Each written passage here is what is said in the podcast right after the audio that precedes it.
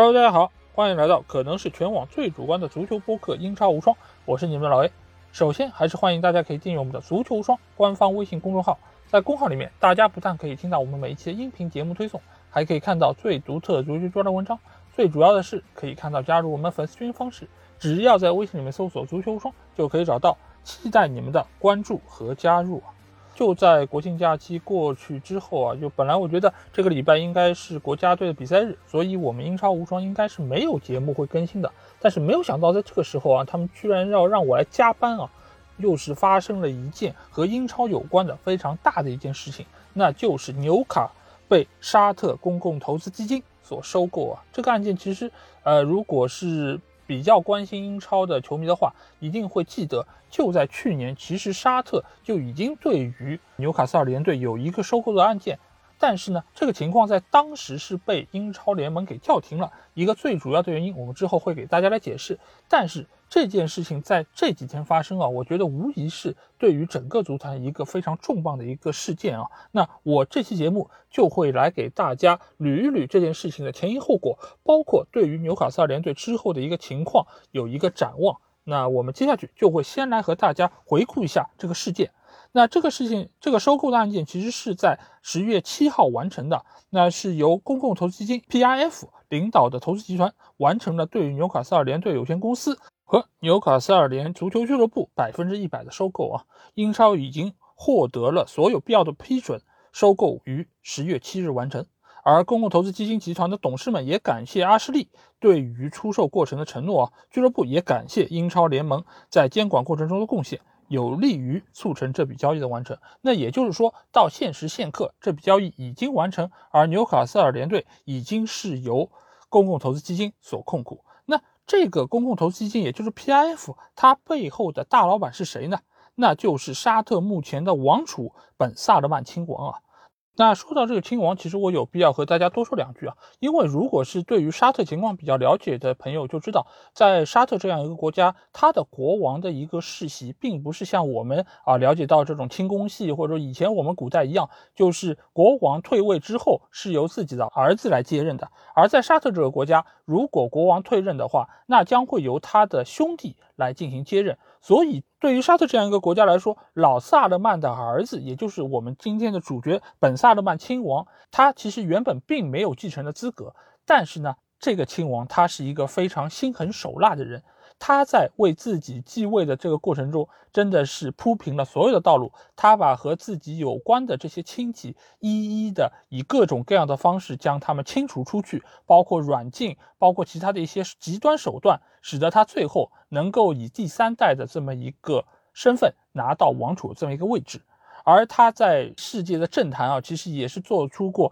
多件非常让人瞠目结舌的一些事件啊，比如说他曾经将可能会影响到自己继位的母亲软禁起来长达两年多时间，而且他的父亲，也就是现任的国王，并不知晓这个情况的发生，因为他一直对自己父亲说母亲是到美国去看病了，直到老国王去到美国和奥巴马总统见面之后，问起了自己老婆情况，这个事情才被穿帮。那这个萨勒曼亲王可以说是非常的心狠手辣，而且他曾经还为了清除异己而将一个对他有实质性威胁的记者在大使馆里进行了肢解。所以目前在懂球帝上有非常多的朋友一说到这个亲王的时候，一直都会说啊，他一言不合就可能把俱乐部给肢解了。这其实这个梗就来源于这里。那可见他其实是一个非常心狠手辣，而且又是。手段极为丰富的这么一个人物，而且他在花钱方面可以说也是非常的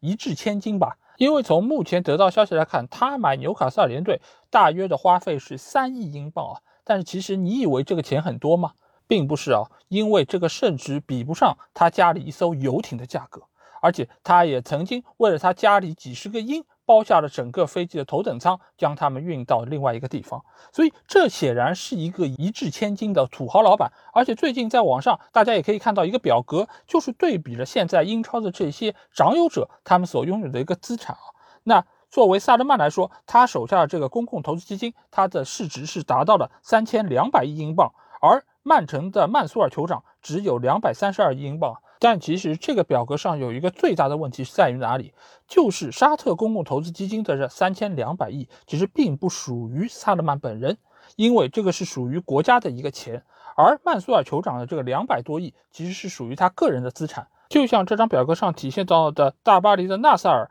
其实他的个人资产是六十五亿，这个其实也并不代表他背后的卡塔尔财团所拥有的一个价值，所以把他们这些金额做在一张表格里面来进行比较，其实是非常不客观，而且也并不是特别正确的。而且另外一方面来说，你背后或者说你拥有多少钱，并不代表你俱乐部能够花这些钱，或者说是他们愿意把这些钱用来花在俱乐部身上。更何况，这个沙特的投资基金其实某种程度上用的就是国家的钱，它并不完全可以由个人所支配。尽管他是这个国家的王储，那我们接下去就会来说一说，为什么之前这个并不成功的一个收购案，在现在却出现了一百八十度的一个大转变啊！这个中间一个非常大的问题，其实就是出在了贝因体育和沙特的一个矛盾点上。因为拜因体育作为卡塔尔著名的电视转播机构，它也是中东和北非地区主要的一个电视体育频道啊。而且在一七年的时候，卡塔尔和沙特的外交关系非常紧张，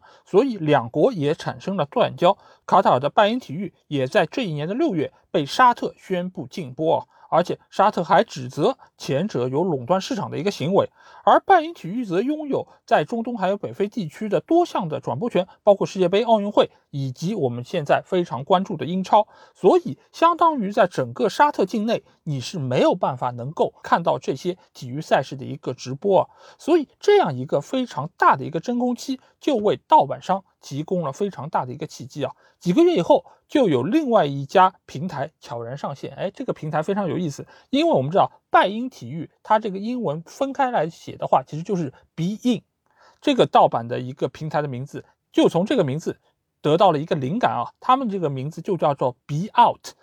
那这个平台它就悄然上线，而且这个平台里面的非常多的节目，其实都来自于贝因体育。所以，经过了这个重新包装之后，他们加上了这个 Be Out 标志，就在网上开始贩卖，而且他们也将非常多的电视盒子作为他们的一个主要卖点啊。截止到二零二零年，Be Out 这家平台已经在中东和北非地区卖出了超过三百万个机顶盒，而且他们也在沙特政府的一个支持之下，通过卫星电视上新播出啊。所以可见，沙特对于这件盗版事情已经是从睁一只眼闭一只眼变成了公然的支持啊！而因为这样的盗播问题，使得英超联盟还有拜仁体育遭受了数十亿美元的一个损失啊！所以这两者也开始携起手来，共同对抗这一盗版问题。之后，英超联盟就在沙特境内寻求通过法律途径解决这个问题，并且拒绝了沙特财团对于英超球队纽卡斯尔的一个收购的请求啊！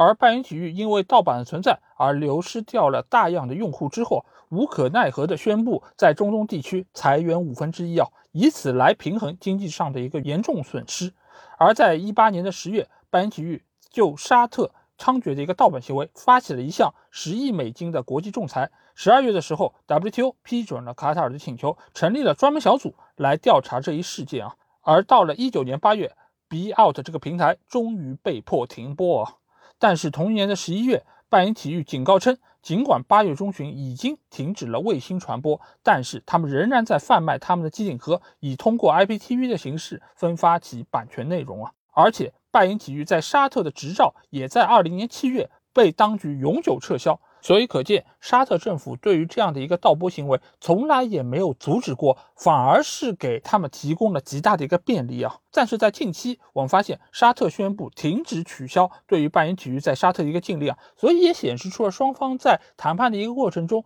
都做出了一定程度的让步。而且英超联盟官方也表示，在收到了具有法律约束力的保证之后，沙特将不会实际控制俱乐部啊。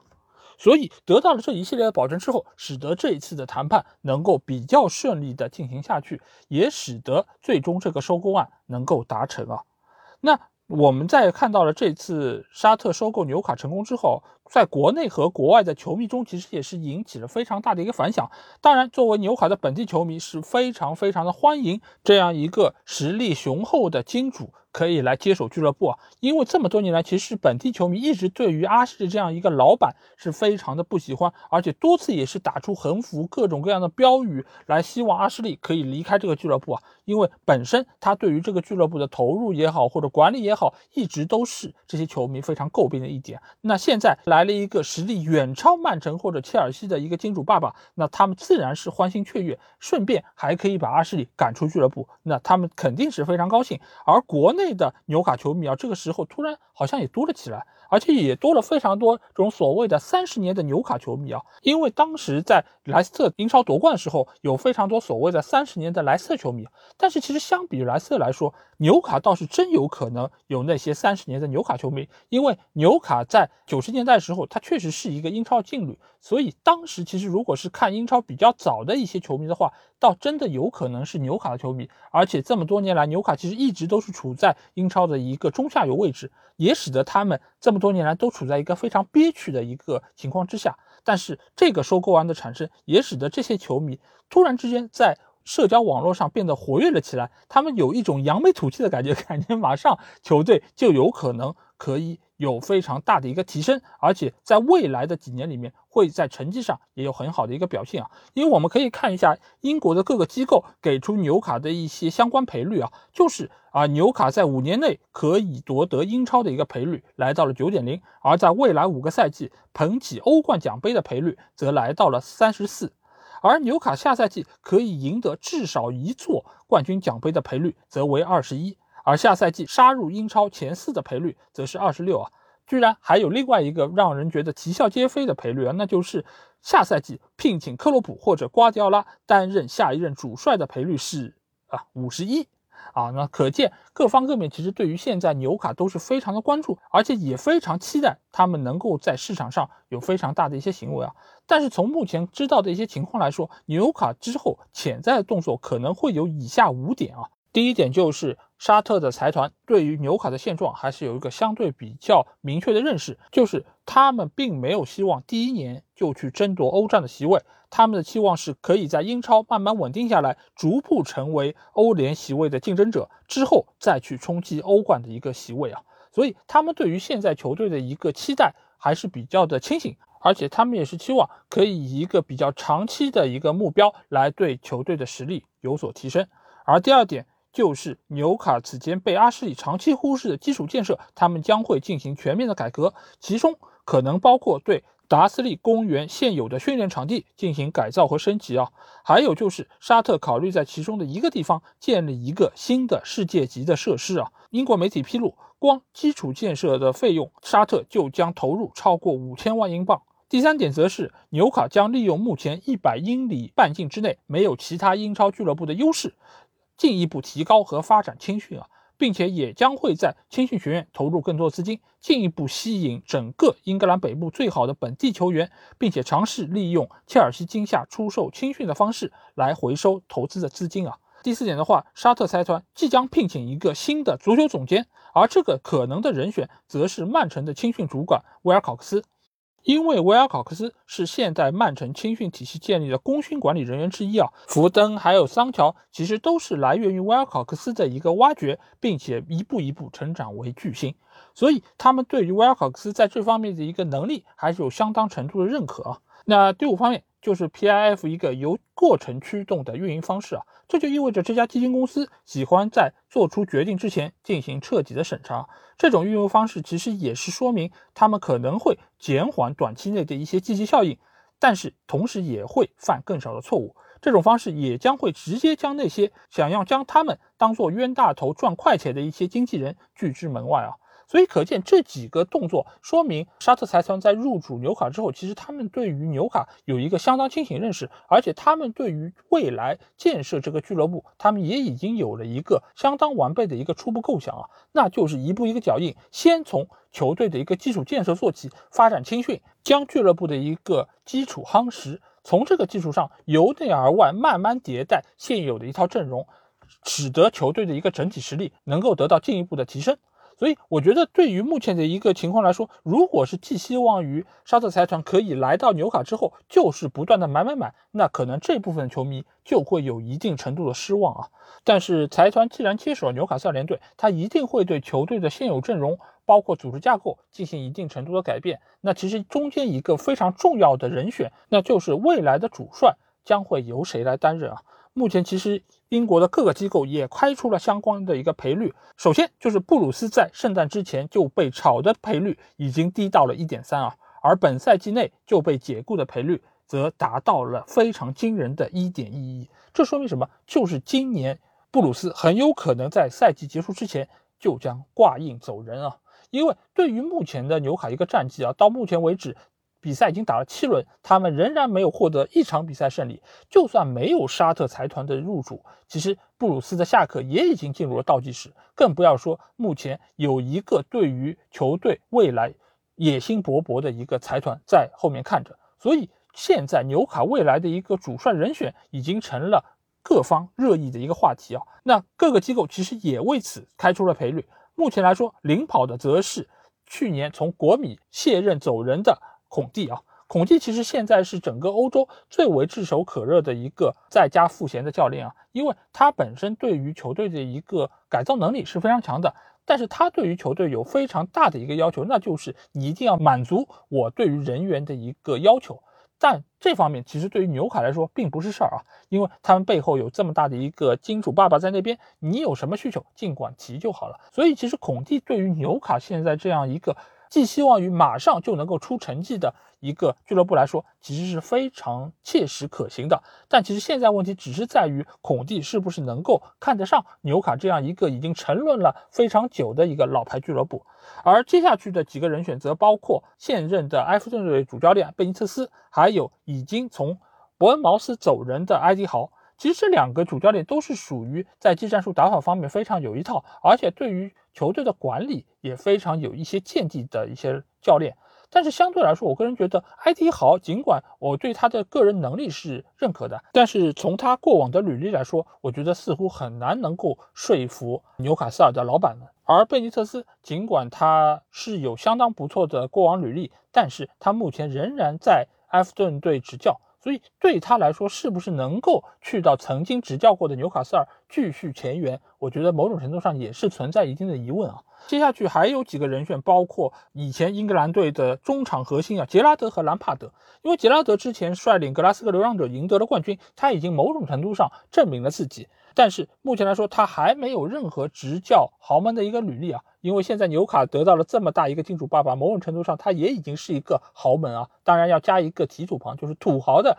豪门。所以杰拉德是不是能够非常好的接手这样一个球队，并且能够让他很好的运转起来？我觉得也是对于纽卡的决策层是非常大的一个考验啊。至于兰帕德的话，因为他上一份工作确实并不是那么让人满意，尽管他的很多的事儿在他离任之后，也有非常多的人说啊，他其实很多工作并没有被大家所看到。但是其实也是某种程度上促成了图赫尔在之后拿到欧冠啊。如果没有兰帕德在前面栽树的话，图赫尔很难能够享受到之后甜蜜的果实。所以不少人其实对于兰帕德在一定程度上还是非常认可的。但是我觉得到目前的情况下，我个人觉得最适合纽卡的教练仍然是孔蒂啊。因为首先孔蒂在英超证明过自己，其次孔蒂其实非常适应这种单线作战的一个环境。而且在目前的一个情况下，如果可以某种程度上满足孔蒂对于买人的要求的话，那现在的这个纽卡，我觉得是非常强的一个存在。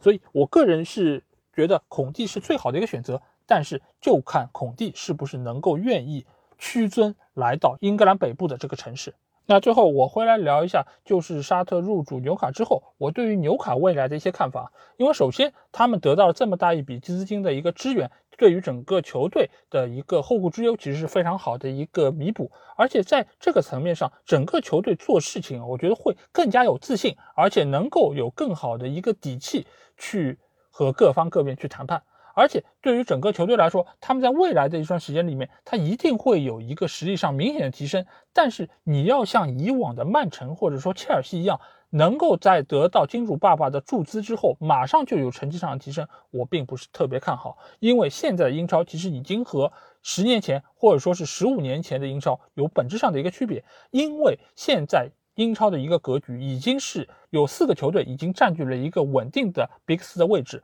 所以现在能够有一个新的势力产生，你也很难撼动原有的一个格局。所以，对于纽卡来说，我觉得他们一个比较切实可行的目标，确实就跟他们的决策层说的那样，就是一步一个脚印，先从欧战的席位开始争取，再到欧冠的一个席位，这个是他们相对来说比较切实可行的一个目标。而且，如果他们可以在很短的时间内找到一个比较合适的主教练，基于这个主教练来搭建现有球队的一个架构，那我觉得对于他们未来成功是非常重要的一点。所以接下去他们请到谁来任他们的主教练，这一点是非常重要的。再加上他们聘请的新的足球总监，我觉得这两个人的配合其实直接决定了纽卡在未来五年能够到达怎样的一个高度。但是你寄希望于像穆一年这样，阿布入主之后就可以拿到冠军，甚至于可以在欧冠上有所作为，那我觉得目前来说纽卡似乎还很难做到这一点啊。而且未来的这个形势非常有可能就是变成从 Big 四变成了 Big 五。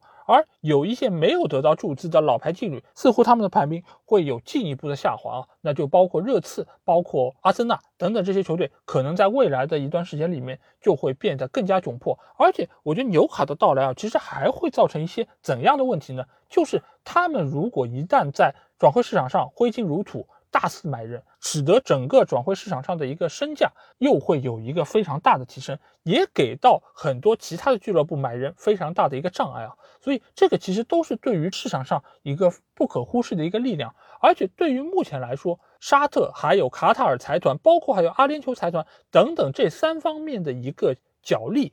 我觉得也是会在未来的一个世界足坛有非常大的一个看点，因为这三方其实从地缘政治上来说，其实就是一个竞争关系，尤其是沙特和卡塔尔。尽管你不要看他们这次好像是为了入主或者收购达成了一定的退步和协议，但其实这双方在做事情上面一直都是非常的狠，而且也是手段无所不用其极的。所以在目前的一个情况下，我觉得纽卡的前景是非常让人值得期待的，但是也有非常多的。不稳定因素在中间，所以我觉得对于这件事，我们也将会在之后的节目中持续关注。那这期节目其实我们说到这点，也是表明了我对于这件事情是处在一个非常谨慎的一个乐观的态度上，而且我也希望大家并不要看到有这么大的一个财团入手就觉得他会是来烧钱，他就是会来。给球队做贡献的，他其实和其他的一些财团没有本质上不同，他们的目的只有两个，一个就是赚钱，另外一个就是扩大影响力。所有所有的一切，其实都是为了他们自身能够获得更大的一些收益啊。所以从来也没有什么只会付出不求回报的金主爸爸，所有的一切其实都是围绕利益而治。好，那今天这期节目基本上就是这样。如果你听了我的节目，有什么话想对我说，或者想要和我直接交流，可以加我们群，只要在微信里面搜索“足球无双”就可以找到。期待你们的关注和加入。那今天这期节目就到这里，我们下期节目再见吧，大家拜拜。